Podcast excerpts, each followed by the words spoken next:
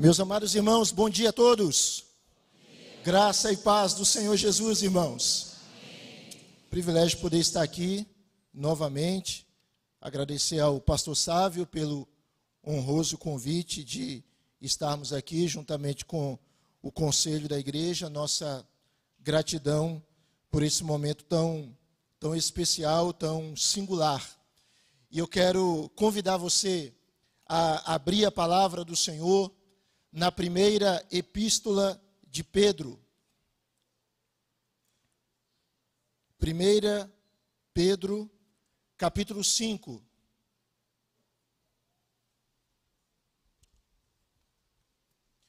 Nós vamos ler apenas dois versículos desse texto, irmãos.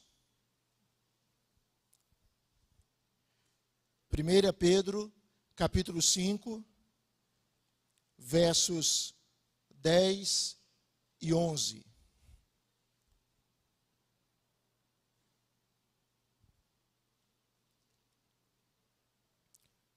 Os irmãos acharam o texto? Quem achou, diga amém. Quem não achou, diga misericórdia. Muito bem. 1 Pedro 5, versículos 10 e 11. Queria convidar os irmãos para por favor, leem o texto juntamente comigo. Vamos ler juntos. São apenas dois versículos. Leiamos. Ora, o Deus de toda graça, que em Cristo vos chamou à sua eterna glória, depois de terdes sofrido por um pouco, ele mesmo vos há de aperfeiçoar, firmar, fortificar e fundamentar. A Ele seja o domínio pelos séculos dos séculos. Amém. Amém. Obrigado, Senhor, por esta manhã tão abençoada. Obrigado por podermos ouvir o teu povo e, junto com o teu povo, cantarmos louvores ao teu nome. Obrigado, Senhor, pelas certezas inabaláveis que enchem o nosso coração. Obrigado por Jesus Cristo, o nosso Salvador. Obrigado, ó Deus, pela obra do teu Espírito no nosso coração. E aqui nós estamos com o nosso ser aberto, receptivo, para ouvir a tua palavra. E rogamos humildemente, Senhor, o Senhor que é poderoso, o Senhor que é fiel, o Senhor que fala, que faz maravilhas o Senhor, que é aquele que age na vida da sua igreja, fala ao nosso coração, ó Deus.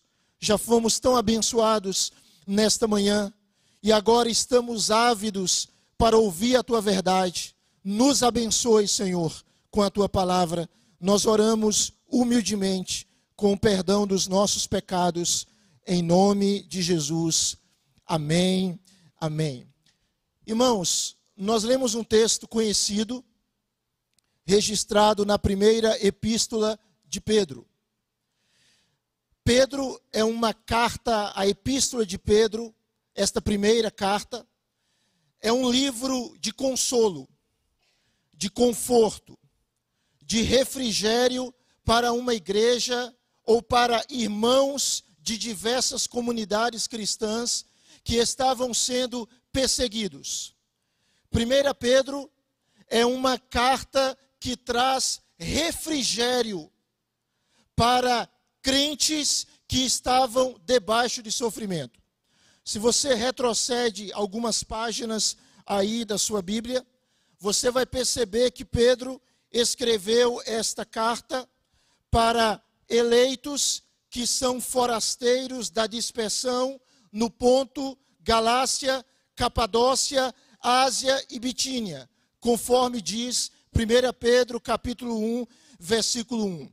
Ou seja, a região para a qual Pedro escreveu essa sua primeira epístola corresponde à atual Turquia. E qual era a situação desses irmãos que receberam essa carta? Eles estavam vivendo debaixo de sofrimento.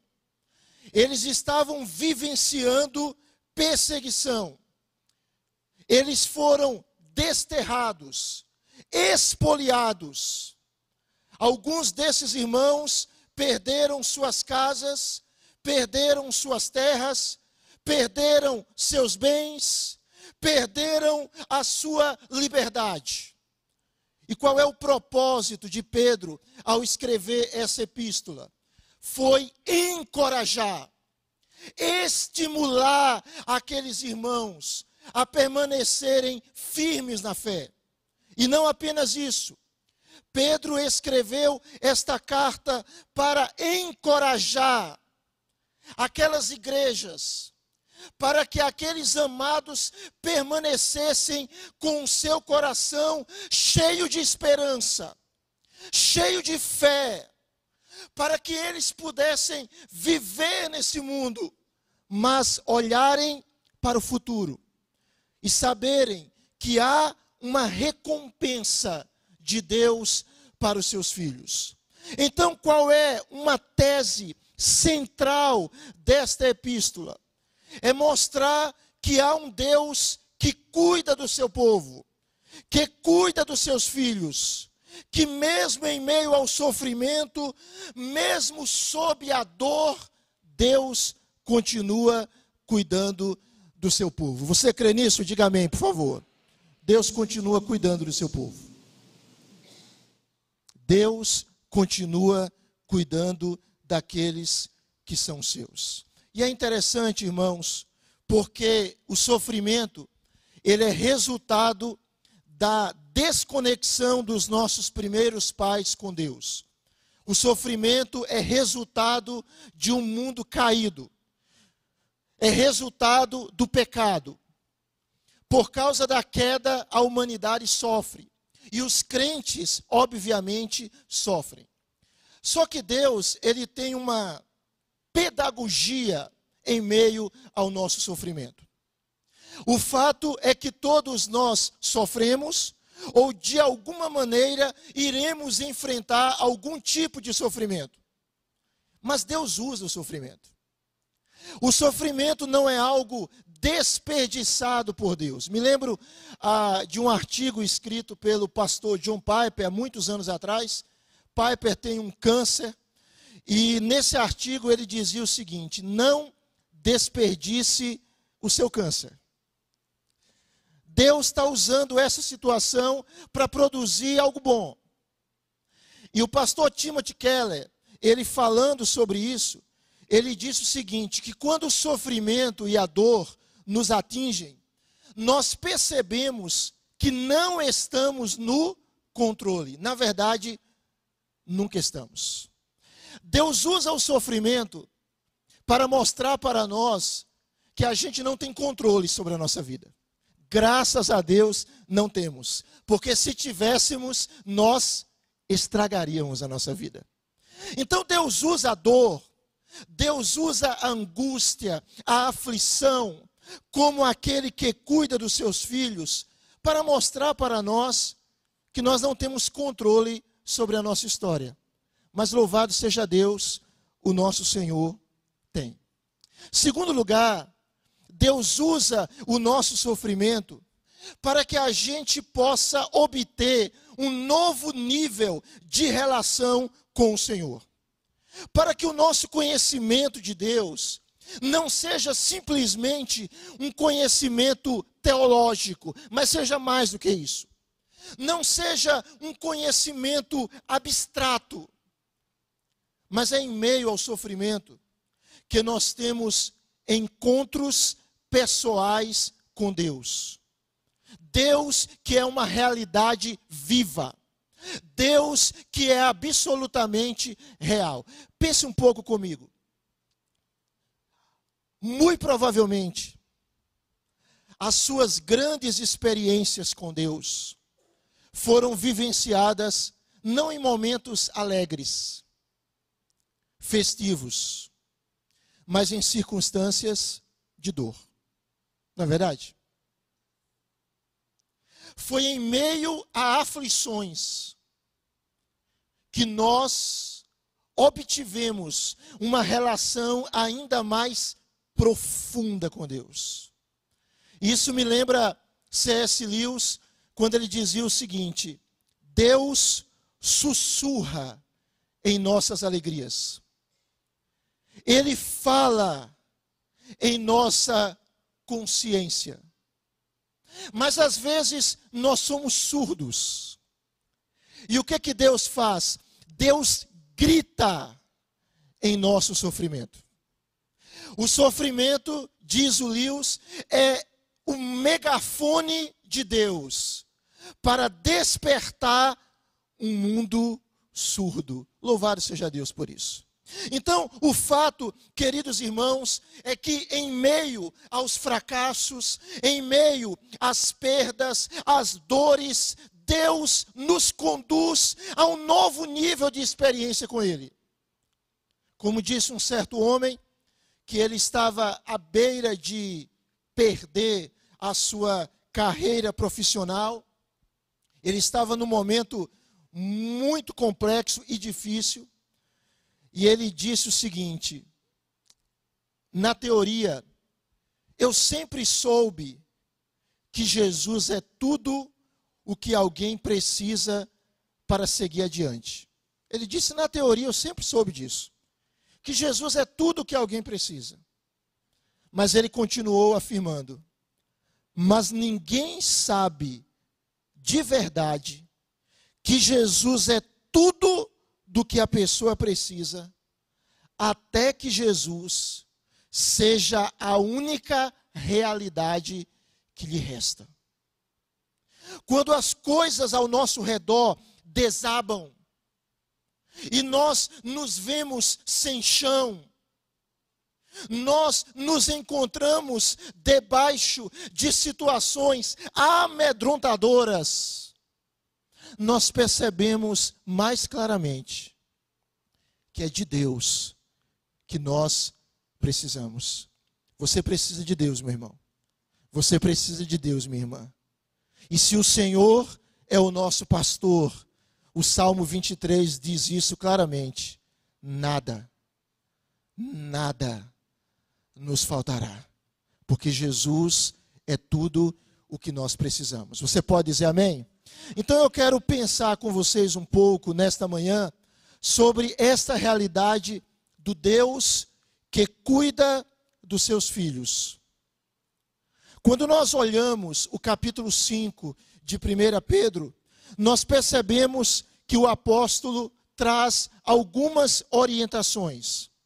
Primeiro, ele traz exortações à liderança da igreja, mais especificamente aos presbíteros, versículos 1 a 4 do capítulo 5. Depois, no versículo 5, parte A, ele traz orientações aos jovens da igreja, aos participantes da juventude. Capítulo 5 verso 5, parte B, até o versículo 7, Pedro traz orientações a toda a igreja sobre relacionamentos. Relacionamentos de humildade, relacionamentos de dependência para com Deus, de lançar sobre o Senhor toda a nossa ansiedade, porque Ele tem cuidado de nós. Nos versículos 8 e 9, Pedro continua trazendo orientações para a igreja. E ele trata sobre a luta espiritual, sobre a batalha espiritual, como os crentes devem lidar diante do fato de que há um, um adversário, de que o diabo existe e que ele ruge como leão procurando alguém para devorar. E Pedro exorta os crentes a resistir firmes na fé a esse inimigo. E ele vai para o final das suas exortações, e agora ele se dirige aos cristãos, ou continua se dirigindo àqueles cristãos perseguidos da dispersão, e ele vai tratar sobre o cuidado de Deus. Depois de tantas instruções, várias orientações sobre o proceder cristão, Pedro caminha para a conclusão da sua epístola, dizendo: Deus cuida dos seus filhos. Deus não desampara os seus filhos. Deus não abandona o seu povo. Aquele povo sob sofrimento, ele precisa estar cônscio dessa realidade. Então eu quero pensar algumas coisas com os amados, por favor. Em primeiro lugar, irmãos, Pedro está dizendo nesse texto que o cuidado divino para com o seu povo tem como fundamento o caráter do próprio Deus. Deus cuida do seu povo. E esse cuidado tem um fundamento, tem uma base. E qual é a base? O caráter de Deus. Perceba aí, por favor, versículo de número 10. Pedro inicia dizendo: Ora, o Deus de toda a o que, irmãos? A graça. Deus é o Deus de toda graça. Quem Deus é? Porque nós podemos confiar que Deus cuida de nós, porque Ele é o Deus de toda a graça. A igreja estava sendo perseguida. Havia uma conspiração contra a igreja. Uma conspiração humana e espiritual. E Pedro diz para aqueles irmãos: Irmãos, a vida de vocês está nas mãos do Deus de toda a graça. E o que, que significa dizer que Deus é o Deus de toda graça? significa que ele não trata conosco baseado no nosso mérito, porque nós não temos. Deus trata conosco baseado no caráter dele. Ele é gracioso. O seu favor para conosco é absolutamente imerecido. Presta atenção, meu irmão. Deus não ama mais a mim e a você por causa da nossa performance. Nós não temos nenhuma performance meritória para apresentar a Deus. Nós não temos nenhum mérito para com o Senhor. Por que, que Ele nos ama? Porque Ele decidiu nos amar. Por que, que Ele cuida de nós? Porque Ele decidiu cuidar. Por que, que Ele nos ampara? Porque Ele decidiu nos amparar. Não diz a respeito de nós, diz a respeito de quem Ele é. Ele é o Deus de toda graça. Alguém já disse que graça significa o seguinte: não há nada que nós possamos fazer para Deus nos amar mais. Não há nada que nós possamos fazer para Deus nos amar menos. Ou seja, o amor de Deus pelos seus filhos, por aqueles que foram remidos, não depende dos seus filhos, depende dele mesmo. Depende dele mesmo. E Pedro viveu isso. Pedro foi aquele cara que, quando Jesus disse que os seus discípulos iriam abandoná-lo temporariamente, Pedro disse: Comigo não, Senhor. Pedro confiava no seu taco.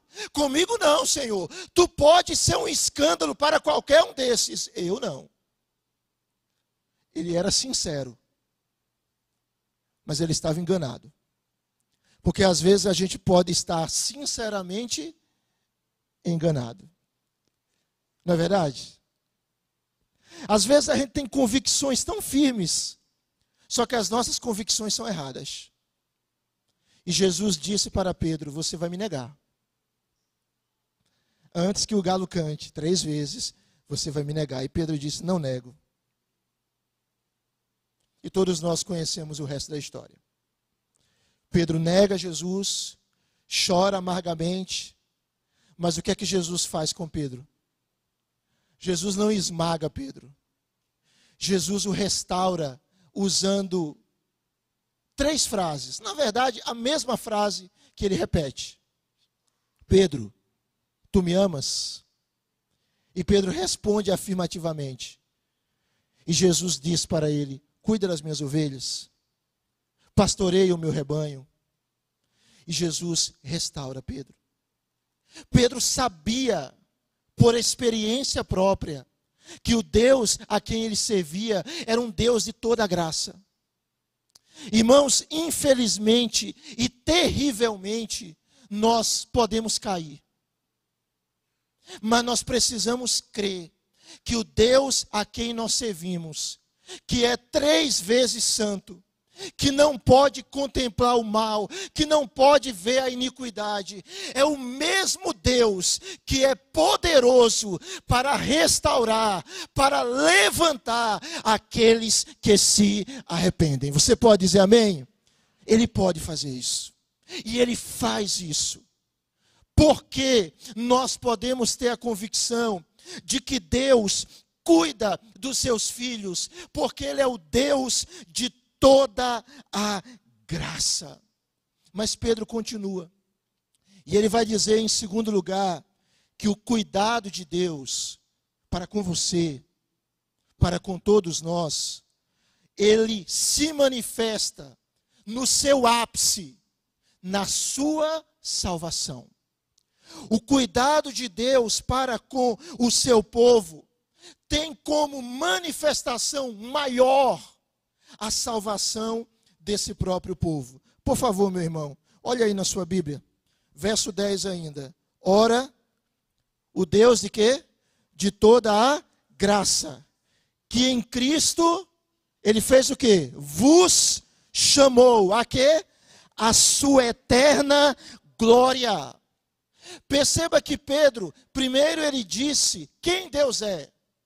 Ele apresentou rapidamente a identidade de Deus, mas agora ele mostra a obra de Deus. O que que esse Deus faz? E Pedro afirma em Cristo, unidos a Cristo, Deus nos chamou, Deus nos vocacionou de maneira eficaz Deus nos chamou irresistivelmente à sua eterna glória. Perceba, o apóstolo está dizendo: Deus nos escolheu pela sua graça, porque Ele é gracioso, o seu trono é um trono de graça, mas Ele nos chamou. Ele nos chamou para Ele e nos dê um destino. Qual é o nosso destino, irmãos? A sua eterna glória. Para onde que nós estamos caminhando, irmãos? Para a eterna glória. O que é a nossa vida, irmãos? Não é uma ladeira abaixo. A nossa vida é uma caminhada de glória em glória, até nós desfrutarmos de uma maneira plena na eternidade desta glória que o Senhor desfrutou para nós. Perceba, aqueles irmãos estavam sofrendo, aqueles irmãos estavam enfrentando dores tremendas. E Pedro está mostrando para eles o seguinte: veja além da aparência.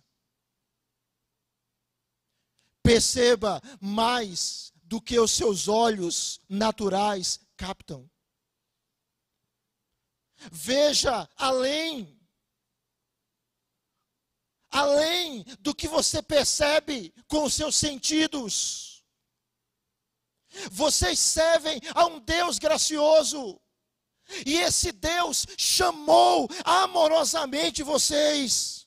E esse Deus o chamou para a sua eterna glória, ou seja, a graça é a causa, é a fonte, a glória é o resultado. Irmãos, se Deus nos chamou pela sua graça e ele nos chamou, podemos ter certeza que o nosso destino é a glória.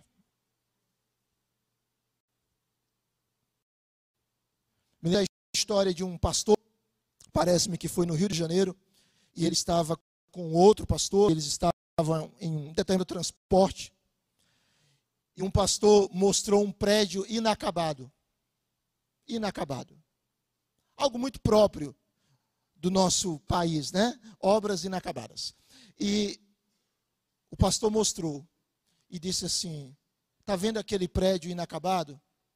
Falando com o seu irmão na fé. E ele continuou dizendo: Isso nunca acontece com Deus em relação a nós. Deus não deixa uma obra inacabada. A obra que Deus começou em nós, Ele vai terminar. Você crê nisso, meu irmão? Deus não vai lhe deixar no meio do caminho. Deus não vai lhe abandonar no meio da estrada. Às vezes a gente enfrenta dores agônicas, dias escuros, situações que parece que nós não temos forças para suportá-la e humanamente não temos, mas Deus tem força para nos dar, tem graça para nos dar. E nós precisamos entender o seguinte: a obra que ele iniciou, ele vai terminar. Deus vai conduzir a sua história para o alvo que ele determinou. Mas o texto continua. Em terceiro lugar, Pedro diz aqui nesse texto que o cuidado de Deus para conosco, irmãos, se expressa na sua providência. Deus expressa o seu cuidado para conosco acima de tudo, na sua grande, ampla e abrangente obra da salvação. E esse cuidado de Deus, ele vai se expressando na nossa história presente, no nosso dia a dia, na sua providência. Versículo número 10 ainda. Pedro diz que o Deus de toda graça, que em Cristo vos chamou à sua eterna glória, depois de terdes, terdes o que, irmãos? Sofrido por um pouco. Humanamente falando, aqueles irmãos, eles não estavam sofrendo apenas um pouco, em termos humanos. Mas Pedro aqui, ele faz uma comparação da realidade presente com a glória futura. E quando há essa comparação, o sofrimento é de fato por um pouco. Ou seja, pense aí nos nossos sofrimentos. Você está sofrendo? Perseguição por causa da sua fé, aflições por você ser cristão, ou algum sofrimento de outra natureza. Pedro está dizendo: quando nós comparamos o nosso sofrimento, por maior que ele seja aos nossos olhos, por mais extenso que ele se apresente, quando nós o comparamos com a perspectiva da eternidade, o sofrimento é pequeno, leve e momentâneo. Irmãos amados, nós não cremos no acaso. O acaso não vai nos proteger enquanto andamos distraídos. Nós não cremos no, atraso, no, no acaso. Nós não cremos na sorte, nem no azar. Nós não cremos em coincidência ou em determinismo humano. Nós cremos, irmãos, na providência de Deus. Hoje eu sei que é um dia de muita apreensão para muitas pessoas. Mas nós precisamos nos lembrar que há alguém que tem as rédeas da história. Há alguém que tem domínio, não apenas macro, mas micro, que tem domínio sobre todo o universo, sobre o Brasil, sobre esta igreja, sobre a sua família e sobre a sua vida. E há um Deus que conduz pela providência a vida do seu povo. E nós precisamos entender isso. O apóstolo Paulo ele escreve em 2 Coríntios, capítulo 4, versículo 17, o seguinte: Porque a nossa leve e momentânea tribulação produz para nós eterno peso de glória acima de toda comparação. Pense nisso. Às vezes o sofrimento, a tribulação, a dor, a perseguição, a luta parece ser muito pesada. Mas ela é infinitamente menos pesada do que a glória que nós receberemos em Cristo. O que Paulo está, o que Pedro está dizendo aqui nesse texto, irmãos, é que Deus ele é o Deus da providência e ele explicita mais isso no decorrer do versículo. Que o nosso sofrimento é por um pouco tempo. O sofrimento vai passar. Se você tiver liberdade para dizer para a pessoa que está do seu lado, se tiver liberdade, pode fazê-lo. O seu sofrimento vai passar, meu irmão. Tá? E talvez haja pessoas aqui que a vida esteja, ó, tem problema nenhum. Mas lá na frente, quando a dor chegar, se lembre, o sofrimento vai passar. Nós sofremos por um pouco. E o sofrimento não é um acidente de percurso. Ele faz parte da agenda da providência divina. Mas o texto continua e eu quero caminhar mais um pouco com os irmãos, ainda no verso de número 10, na última parte do versículo 10. Pedro, ele vai mostrar uma outra especificidade do cuidado de Deus para com seus filhos. Deus é o Deus de toda graça. Deus em Cristo chamou seus filhos à sua eterna glória, ou seja, todos aqueles que estão unidos a Cristo pela fé irão desfrutar da glória eterna. Deus é aquele que permite que o seu povo sofra por um pouco. Mas em quarto lugar, Pedro vai mostrar que o cuidado de Deus na vida dos seus filhos se manifesta na sua ação transformadora, abençoadora na vida do seu povo. Observe aí o texto, por favor.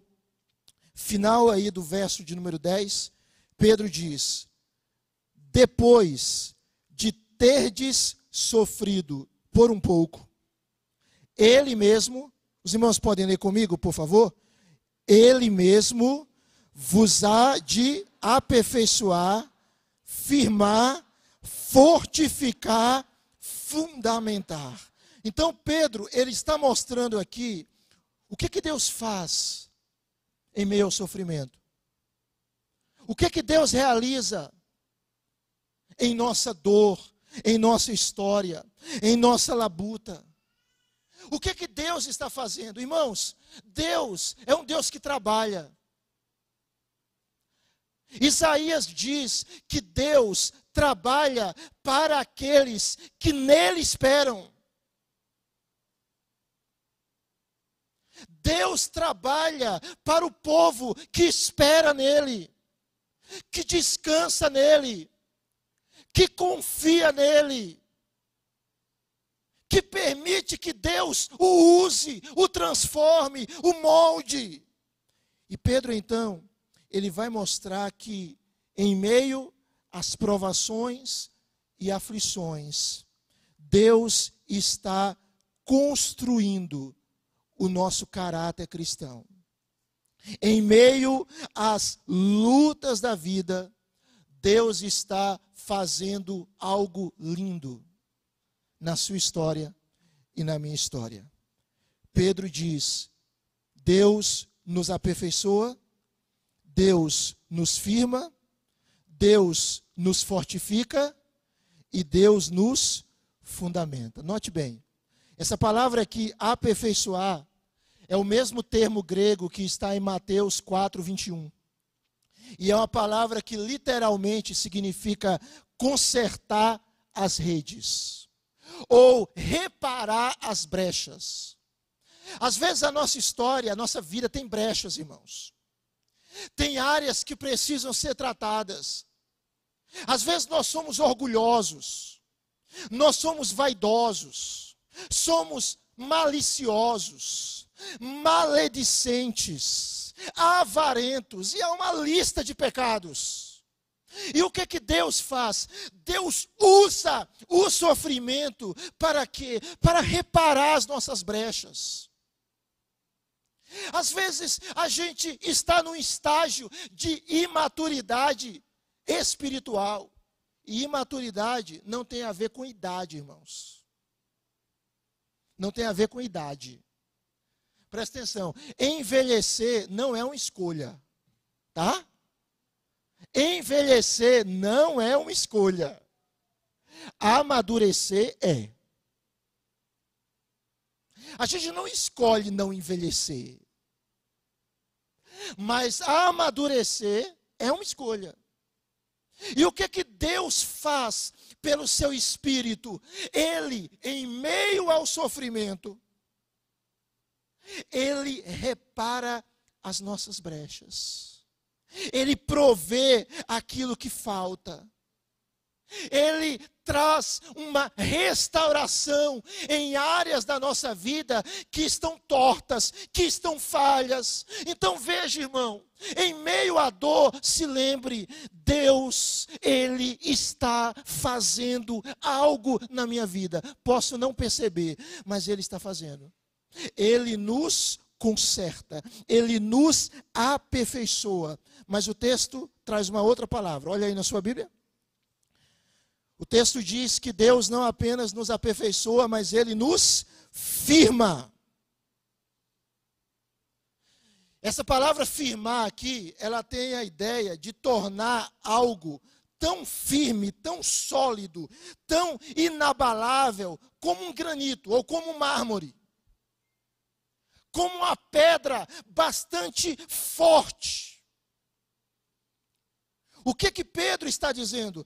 Pedro está dizendo que Deus usa o sofrimento não para esmagar a gente,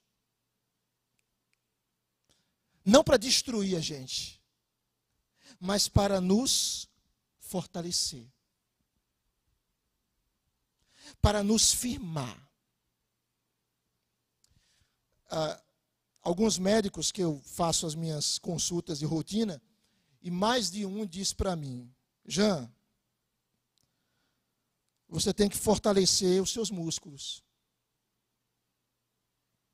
Você tem que fazer exercício físico.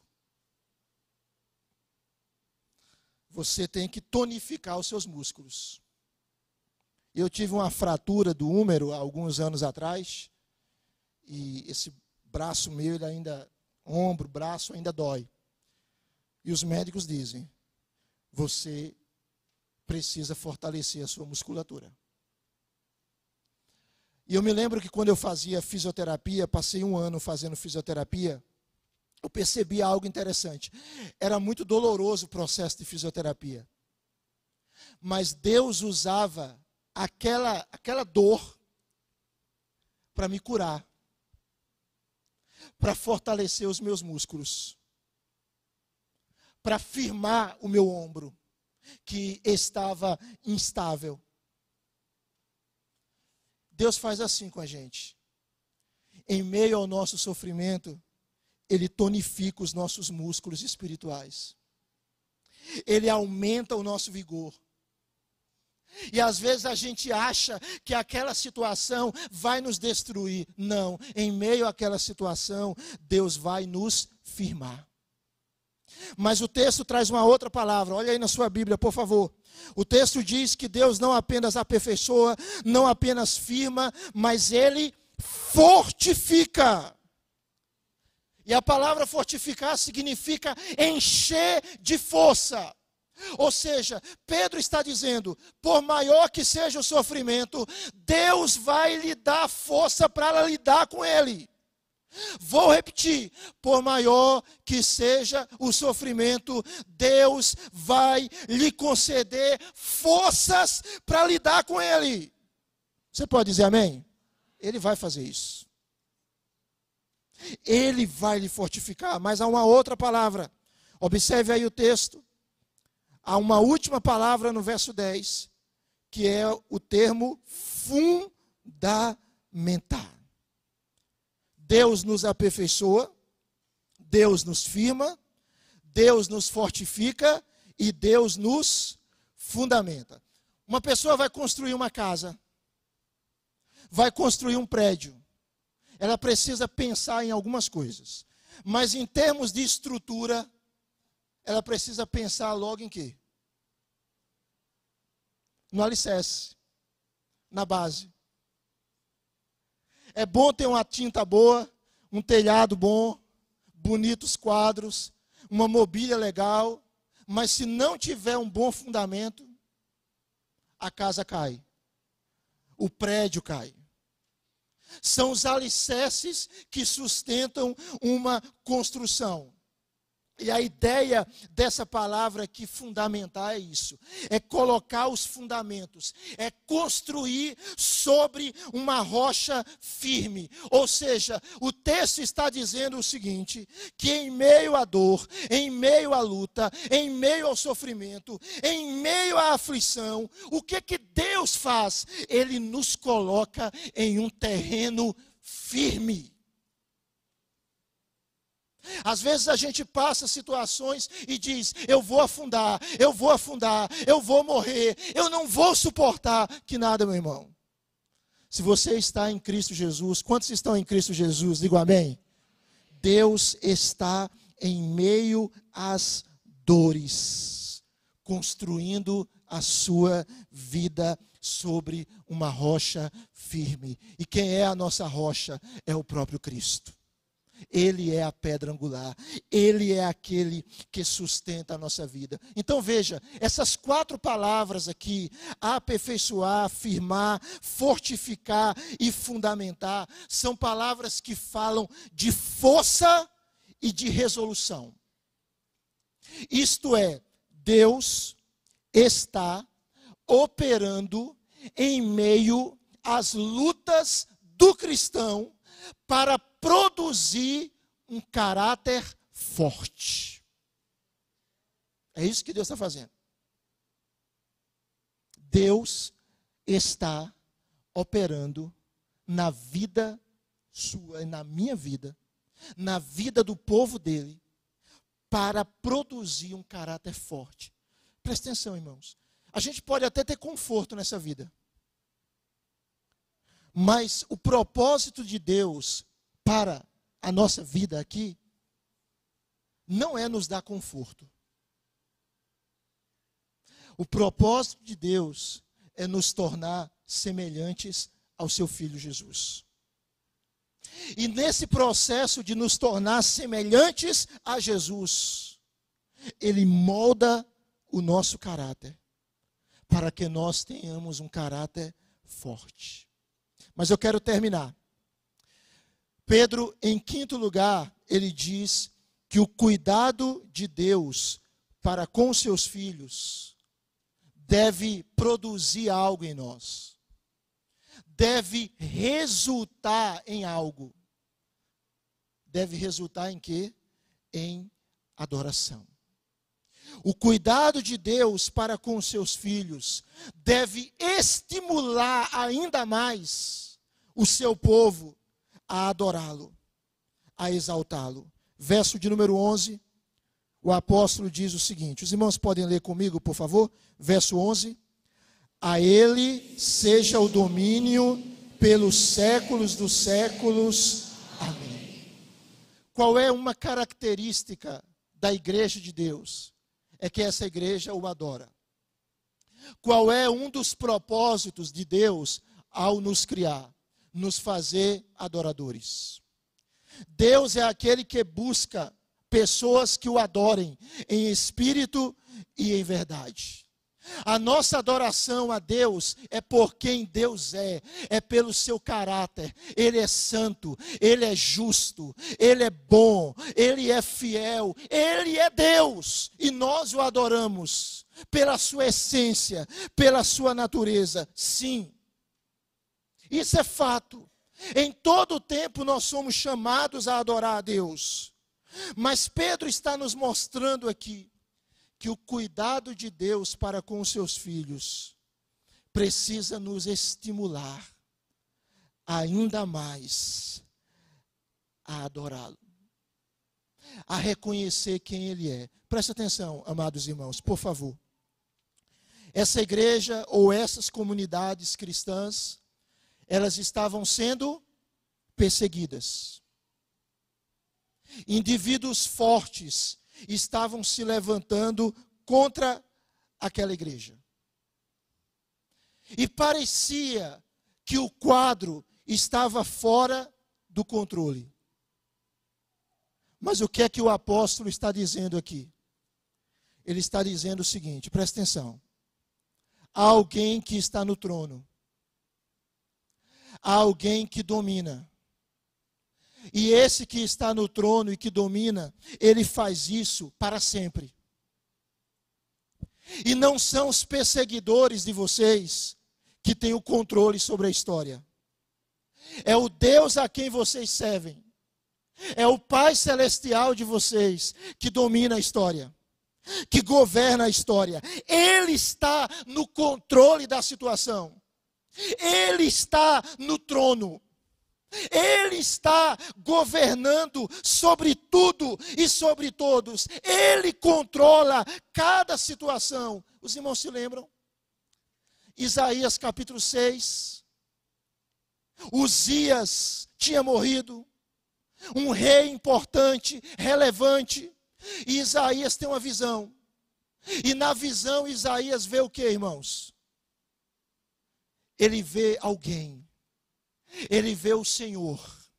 E o Senhor estava onde, irmãos? Ele estava assentado sobre um alto e sublime trono. Era como se Deus estivesse dizendo: Isaías, você pode achar que o trono está vazio, que o trono de Israel está vazio, mas lembre-se, Isaías, que o trono do universo não está vazio. Eu estou sentado nesse trono e eu governo a história. Quem tem o controle sobre a história do Brasil, irmãos, é Deus. Descanse o seu coração.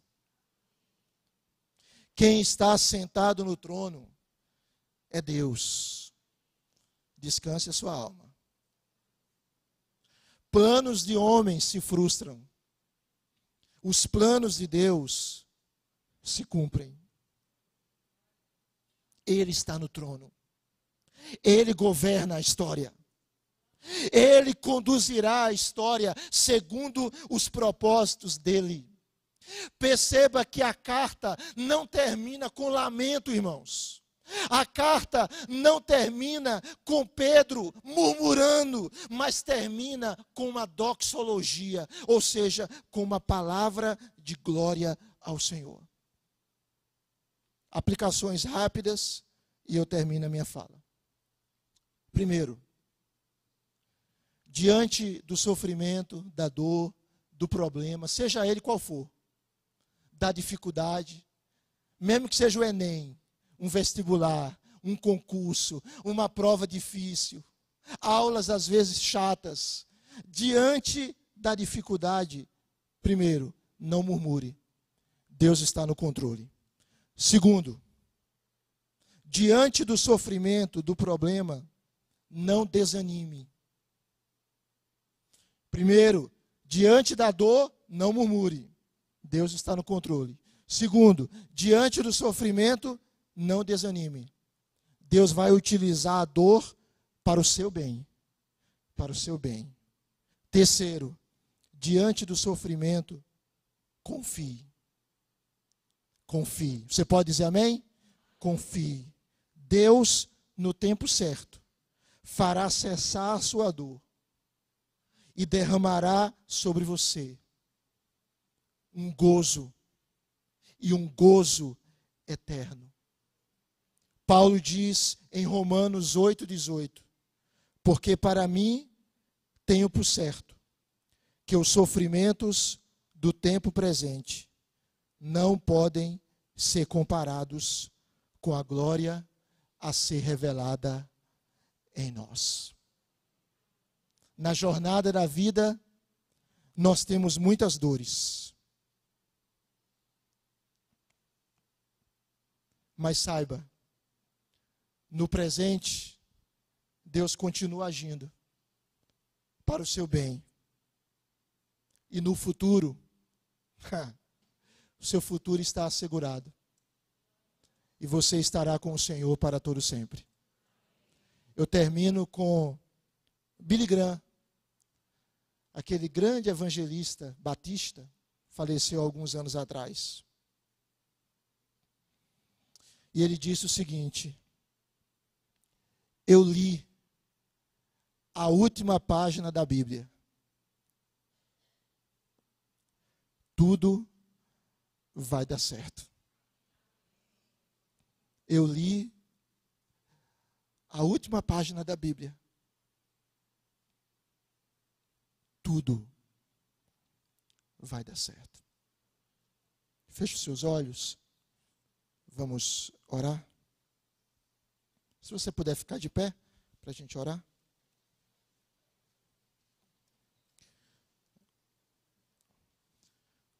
Obrigado, Senhor, pela tua palavra, que nos abençoa tanto. Obrigado, Senhor, pela vida desses amados irmãos. Obrigado, Deus, pela vida dessa igreja,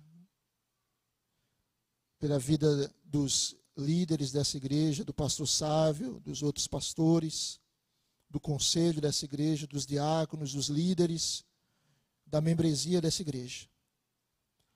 Obrigado a Deus por podermos refletir na tua verdade.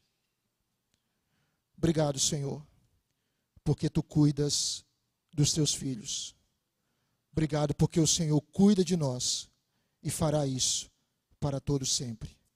Ajuda-nos a não murmurar. Ajuda-nos a descansar em ti. Ajuda-nos a confiar e a obedecer em todo o tempo. Em nome de Jesus. Amém. Pode sentar.